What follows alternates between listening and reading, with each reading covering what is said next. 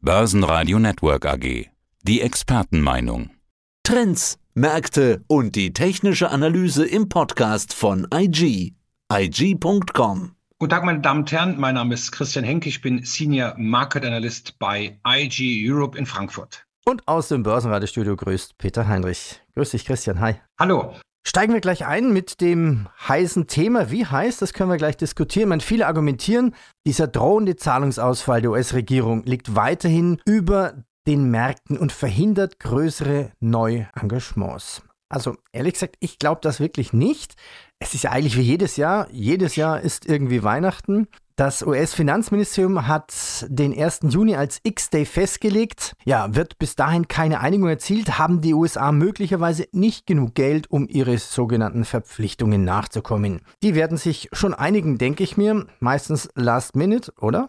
Man kann im Grunde eigentlich sagen, jährlich grüßt das Murmeltier. Also was wir hier immer haben, der Schuldenstreit, die Anhebung der Schuldenobergrenze, das ist ja im Grunde für die Finanzmärkte, das ist ja auch für uns nichts Neues. Ne? Das kommt jedes Jahr, immer wird das, kommt das auf die Tapete, will ich es mal so salopp sagen. Und immer, muss man sagen, einigen sich beide Seiten. Es ist immer ein stetiger ständiger Kampf zwischen den Demokraten und den Republikanern. Da spielt es im Grunde auch eigentlich keine Rolle, wer eigentlich im Weißen Haus sitzt. So, jetzt natürlich in diesem Jahr hat es noch ein bisschen mehr Brisanz. Wir haben ein Vorwahljahr.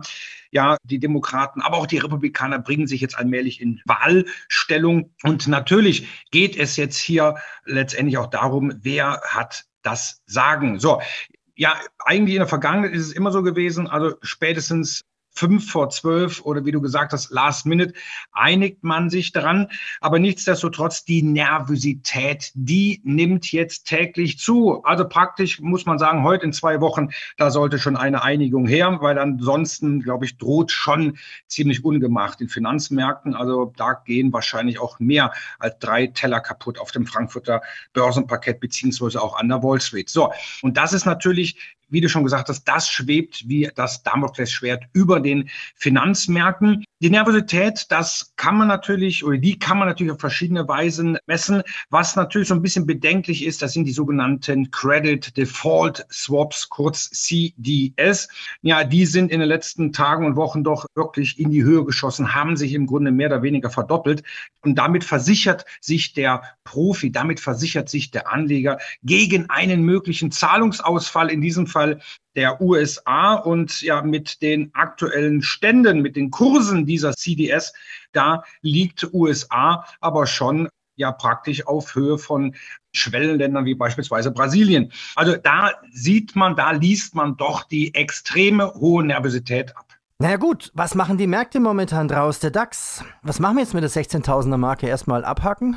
Was machen die Märkte? Nichts muss man ganz einfach sagen. Ich habe das gestern schon in einem Interview auf dem Börsenparkett gesagt. Ja, wir bewegen uns nicht großartig von der Stelle. Da ist momentan auch nicht viel zu beobachten. Natürlich positiv ist, es kommt keine Verkaufsbereitschaft auf. Aber damit wir die 16.000 Punkte Marke hinter uns lassen, und das ist nun mal ja jetzt eigentlich die zentrale Marke im deutschen Leitindex, da brauchen wir einen Impuls. So, und darauf warten wir. Erstens, wir haben jetzt erstmal eine ordentliche Abfuhr von der US-Notenbank bekommen. Das heißt also eine Zinswende.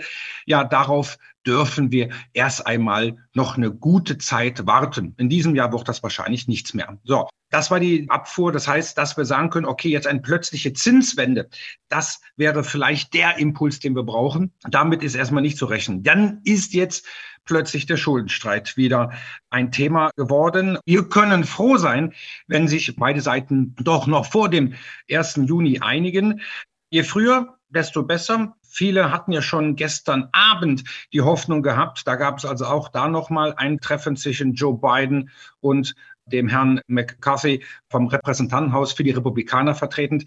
Ja, es sind gute Gespräche gewesen, aber der Durchbruch, der blieb aus. Ne? Und ja, jetzt hat natürlich der Sprecher des Repräsentantenhauses gesagt, ja, bis zum Ende dieser Woche könnte eine Einigung letztendlich folgen. Aber mit diesem Konjunktiv, da haben letztendlich die Anleger an der Wall Street nicht viel anfangen können. Wir warten weiter darauf.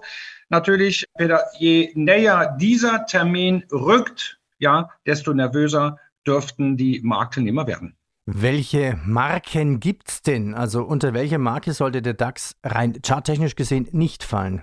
Das ist eine ganz recht enge Kiste, will ich es mal salopp sagen. Der DAX pendelt zwischen 15.7, 16.000. Ja, das heißt, wir müssen über 16.012. Das Hoch hatten wir schon vor kurzem. Dann, klar, sehen wir das Allzeithoch bei 16.300 circa aus dem Jahr 2021. So, worunter darf der DAX auf keinen Fall fallen? Natürlich die 14.800. Das war ja über Wochen, das war über Monate die zentrale Widerstandsmarke. Ja, und als die durchbrochen wurde, da hatten wir eigentlich nicht viele Probleme mit der runden Zahl 15.000. Aber jetzt an 16.000, da wird doch die Luft etwas dünner. Und ich habe auch schon im Januar als Kursziel für den DAX das Allzeithoch bei 16.290 und paar gequetschten ausgegeben. Da bleibe ich auch erstmal dabei, weil wir ganz einfach na, der Ukraine-Krieg, ja, der plätschert so dahin. Aber letztendlich haben wir den Schuldenstreit, der muss ja wohl bis Ende dieses Monats dann beendet werden.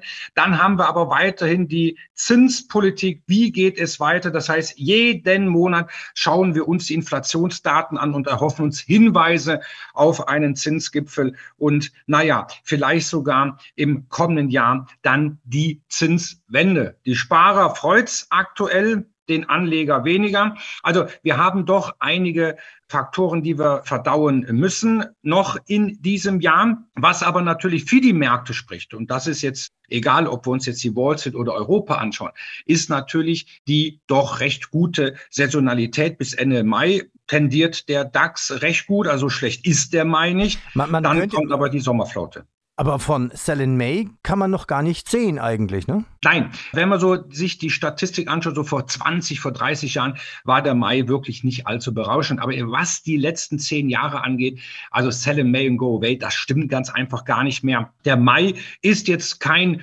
überragend guter Monat, aber ein Crash-Monat ist er gar nicht. Also in den letzten zehn Jahren konnte der DAX immer im Mai so um guten halbes Prozent zulegen. Ja, nochmal zurück in die USA. Schauen wir uns den Vergleich an S&P 500 und Nasdaq. An der Nasdaq gab es ja schon ein neues Jahreshoch. Was mögen Technologieaktien gar nicht? Richtig, steigende Zinsen. Jetzt steigen die Zinsen wir reden hier nicht von dem Leitzins, sondern von den Renditen am US-Anleihemarkt. Die steigen nicht mehr, sie fallen eher, muss man sagen. Und das ist auch gut für die Technologieaktien in den Vereinigten Staaten, aber auch natürlich in Europa. Und das sehen wir auch. Der Nasdaq, der marschiert weiter. Der hat jetzt unlängst so eine kleine Ruhephase eingelegt, eine kleine Verschnaufpause wurde beendet. Es geht weiter. Und hier sehe ich erstmal Potenzial bis 13.700 circa. So, das sieht gut aus. Aber das ist auch schon der Lichtblick, die Ausnahme, was die US-Indizes angeht, der Russell 2000, gen Süden, der Dow Jones, naja, auch eher gen Süden und der S&P 500, der marktbreite Index, der eigentlich im Grunde für viele ja auch eine Benchmark ist. Was macht er? Ja, nicht viel. Der ist wie festgetackert. Das heißt, der Widerstand so im Bereich 4140, 4150, das ist ein betonharter Widerstand und da kann der S&P nicht darüber. Aber auch hier gilt, kommt es zu einem Befreiungsschlag, kommt es zu einer guten und natürlich auch unerwarteten Nachricht, dann klar platzen weltweit die Knoten, die schadtechnischen Knoten und auch der S&P könnte dann seine Aufholjagd fortsetzen, weil man darf nicht vergessen, was eigentlich historisch Seltenheitswert hat. Die europäischen Werte, die lassen die amerikanischen Märkte deutlich hinter sich. Das sieht man beim DAX, das sieht man auch bei anderen europäischen Pendants. Das ist wirklich spannend und zählt. Wie sieht es denn aus bei den anderen europäischen Börsen? Also in Frankreich der CRC 40 oder London der FTSE? Ja, das Komische ist ja oder das Schöne ist ja, wir haben natürlich auch immer eine gewisse Länderrotation. Wir hatten also eine Zeit lang gehabt, da waren die französischen Aktien, da waren die britischen Aktien, ja, deutlich mehr gefragt gegenüber deutschen und österreichischen Werten. Ja, gerade Großbritannien, die hatten ja mit dem Brexit sehr zu kämpfen. Aber als der Brexit vom Tisch war, verdaut war, wurden vor allem von amerikanischen Investoren britische Aktien gekauft. Sie waren ganz klar unterbewertet. Frankreich auch, viele Aktien, die wir alle kennen. Danone, wir kennen Louis Vuitton, wir kennen Pernod Ricard. Das sind Aktien, glaube ich, die auch den Zuhörern bekannt sein durften. Die waren zuletzt gefragt. Aber was man jetzt aktuell sieht, der etwas immer langweilig verschriebene DAX, der zeigt Nehmerqualitäten, der ist stabil, der zeigt relative Stärke. Und ja, wir sehen ja auch, trotz aller Unkerufe, trotz aller Belastungsfaktoren, ja, der DAX lässt sich so nicht aus der Ruhe bringen. Das geht nicht nach oben. Aber was für den Anleger ebenfalls sehr wichtig ist, ja, ich sage nur Kapitalschutz, es geht aber auch nicht abwärts. Ja, was läuft noch gut an den Börsen? Das sind eigentlich die Dinge, die nichts mit ESG zu tun haben, ESG-Kriterien zu tun haben. Welche Aktien fallen denn hier gut auf? Ich habe mir gestern, als wir da saß ich im IC, unser heutiges Gespräch geplant haben, dann habe ich mir ganz einfach mal so zwischen, zwischen Frankfurt und Köln mir einfach mal angeschaut, wie sieht's eigentlich aus? Wie sieht der Vergleich aus zwischen dem Stocks 600 ESG? Also da sind dann wirklich die Aktien drin, die halt die Nachhaltigkeitskriterien erfüllen, gegenüber dem langweiligen DAX. Und da muss man ganz einfach so auf Jahressicht einfach ganz einfach sagen, dass der DAX diesen Nachhaltigkeitsstocks-Index ja um über sieben Prozentpunkte geschlagen hat. So, das heißt also, diese Nachhaltigkeit ist natürlich auch zuletzt gerade in der Fondsbranche natürlich sehr modern. Aber seit dem Ukraine-Krieg muss man leider Gottes sagen, sind gerade auch Aktien, die halt kein Fonds, kein institutioneller Investor unter den ESG-Nachhaltigkeitskriterien mit der Kneifzange anpacken möchte. Das sind die Aktien, die zuletzt doch ja outperformt haben. Also auch natürlich Versorger, die noch Braunkohlewerke haben, die vielleicht noch Atomkraftwerke haben. Dann natürlich auch die Ölmultis oder Rüstung, ne, was auch natürlich aktuell, muss man leider Gottes auch sagen, wieder von Interesse ist. Da sieht man, das sind die Aktien, die natürlich outperformt haben. Oder auch natürlich, was Alkohol oder was Tabak angeht, die ja eigentlich ja auch letztendlich unter diesen Nachhaltigkeitskriterien halt herausfallen, wie British American Tobacco. Das sind Aktien, die letztendlich den Gesamtmarkt mitunter deutlich hinter sich lassen konnten. Ja, picken wir uns doch was raus, charttechnisch. Wie sieht es denn bei Rheinmetall aus? Bei Rheinmetall sieht es im Grunde eigentlich, muss man sagen, wirklich sehr, sehr schön aus ja, letztendlich, wie sah der Kurs denn aus bis zum 24. Februar? Ja, das sah natürlich doch, muss man sagen, eher langweilig, eher mau aus. Aber sah ab diesem Tag, man muss immer sagen, natürlich traurigerweise, da konnte der Wert natürlich deutlich zulegen. Das gilt aber auch natürlich auch für andere Aktien aus diesem Rüstungssektor. Und naja, auf alle Fälle sehen wir natürlich die Aktie ist nach oben ausgebrochen. Die ja, hat aktuell eine leichte Verschnaufpause. Ich sehe jetzt hier einen wichtigen Widerstand so bei 281 Euro. Wir sind so ungefähr bei 263,5. Wenn wir darüber kommen, dann könnte der Wert nochmal so richtig ja, Schub geben. Was ist zu Rheinmetall letztendlich zu sagen?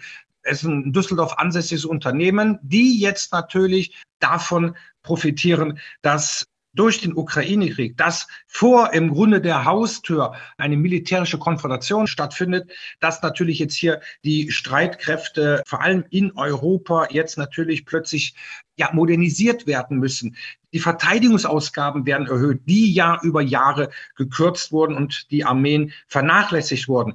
Rheinmetall muss die Kapazitäten ausbauen, um überhaupt letztendlich die Aufträge abzuarbeiten. Also wie gesagt, eine sehr schöne Aktie, die aktuell so ein bisschen mal korrigiert. Das ist gut, weil natürlich Klar, charttechnisch gilt, Rücksetzer sind innerhalb eines intakten Aufwärtstrends immer gern gesehen für einen Einstieg. Du erwähntest Öl. Wie sieht es denn bei BP aus? Naja, natürlich sind gerade, wenn man sich so auch die Geschäftszahlen anschaut von Chevron, ExxonMobil und wie sie alle heißen, die schütten Dividenden aus. Die kaufen Aktien zurück.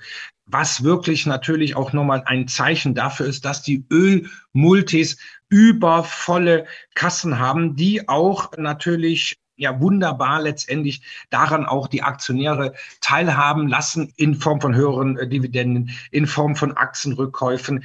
Das ist natürlich immer ein Plus für die großen Ölkonzerne. Jetzt muss man aber sagen, natürlich hängt der Kurs der Ölmultis logischerweise auch am Ölpreis und der fällt natürlich. Ne? Warum fällt er? Ganz einfach, weil natürlich auch durch die Zinspolitik, die Rezessionsängste aufgekommen sind. China meldet sich jetzt oder China, wie man in Bayern oder in Franken sagt, die melden sich jetzt erst allmählich so zurück. Ne? Da stottert zwar noch der Wachstumsmotor ein wenig, aber das waren alles so Gründe, warum der Ölpreis doch so abgestürzt ist, muss man sagen.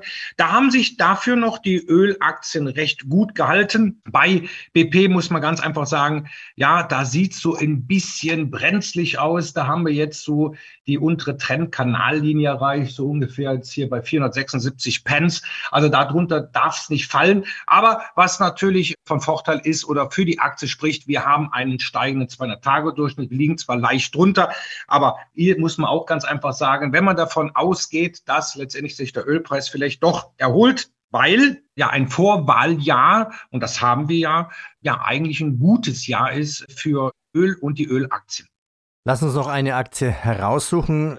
Hol dir mal charttechnisch die RWE bitte her auf deinen Monitor. Die RWE-Aktie hat ja Übernahmegerüchte. Wie sehr es die im Aufwind? Die Frage ist natürlich auch, müssen die RWE-Vorstände bald Spanisch sprechen? Denn der spanische Versorger Iberdrola soll ja angeblich mit Unterstützung der US-Bank JP Morgan eine Übernahme ausloten. Wie sieht denn die RWE charttechnisch aus? Was natürlich ja die Vorstände natürlich von RWE schon mal lernen sollten, wäre natürlich C Claro. Ja, also wenn es da natürlich zu einer Übernahme kommt, dann wird wahrscheinlich auch in Essen demnächst Spanisch gesprochen. Nein, aber diese Übernahme oder Übernahmefantasie ist im Kurs von RWE letztendlich noch nicht ganz zu sehen. Wir haben einen intakten Aufwärtstrend. Die Aktie liegt über dem 200-Tage-Durchschnitt. Und natürlich, Peter, man muss sagen, Versorger, Pharma, Lebensmittel, Konsum, sogar Touristik. Das sind defensive Sektoren, aber das sind die Sektoren, die gerade gefragt sind. Ne? Das also nochmal zum kleinen Warnsignal. Na, wie weit geht's jetzt mit den Aktienmärkten aufwärts? So, aber wir reden ja jetzt über RWE. RWE ist ein Versorgerwert und europäische Versorgeraktien sind gefragt. Auch natürlich Iberdrola, auch natürlich E.ON, auch natürlich Veolia, auch natürlich National Grid.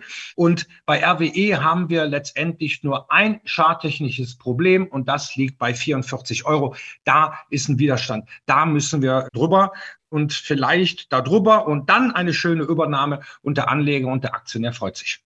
Christian, ich danke dir. Danke. Sehr gerne. Soweit der Podcast von IG. Analysen, die Märkte, Charts und Webinare unter IG.com. Börsenradio Network AG.